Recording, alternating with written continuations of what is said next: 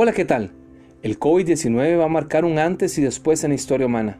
Ya ha superado más de 4 millones de casos en todo el mundo, con más de 300.000 muertes. Además de la afectación de la salud, del dolor por las pérdidas humanas, algunos economistas predicen que estamos a las puertas de una recesión económica. Nos enfrentamos a una crisis mundial, a una crisis social, a una crisis económica, a una crisis en la salud mental. Aeropuertos cerrados, supermercados regulados, algunas ciudades con hospitales en su mayor capacidad, escuelas y trabajos inhabilitados.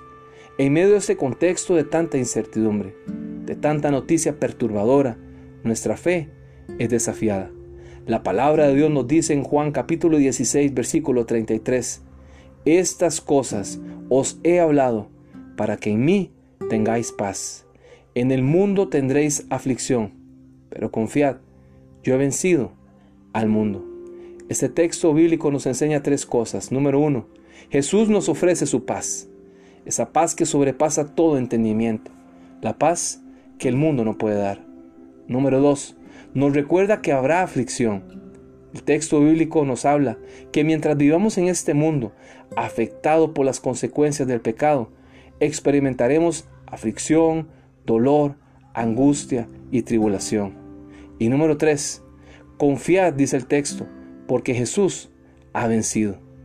En medio de la prueba, en medio del sufrimiento, debemos aprender a confiar en aquel que venció al pecado y a la muerte, aquel que compartió su victoria y nos hizo más que vencedores. Soy Hugo Olivas y le deseo grandes bendiciones. Seamos amigos en nuestra comunidad de aprendizaje. Búsquenos en Facebook o en YouTube como hugoolivas.com.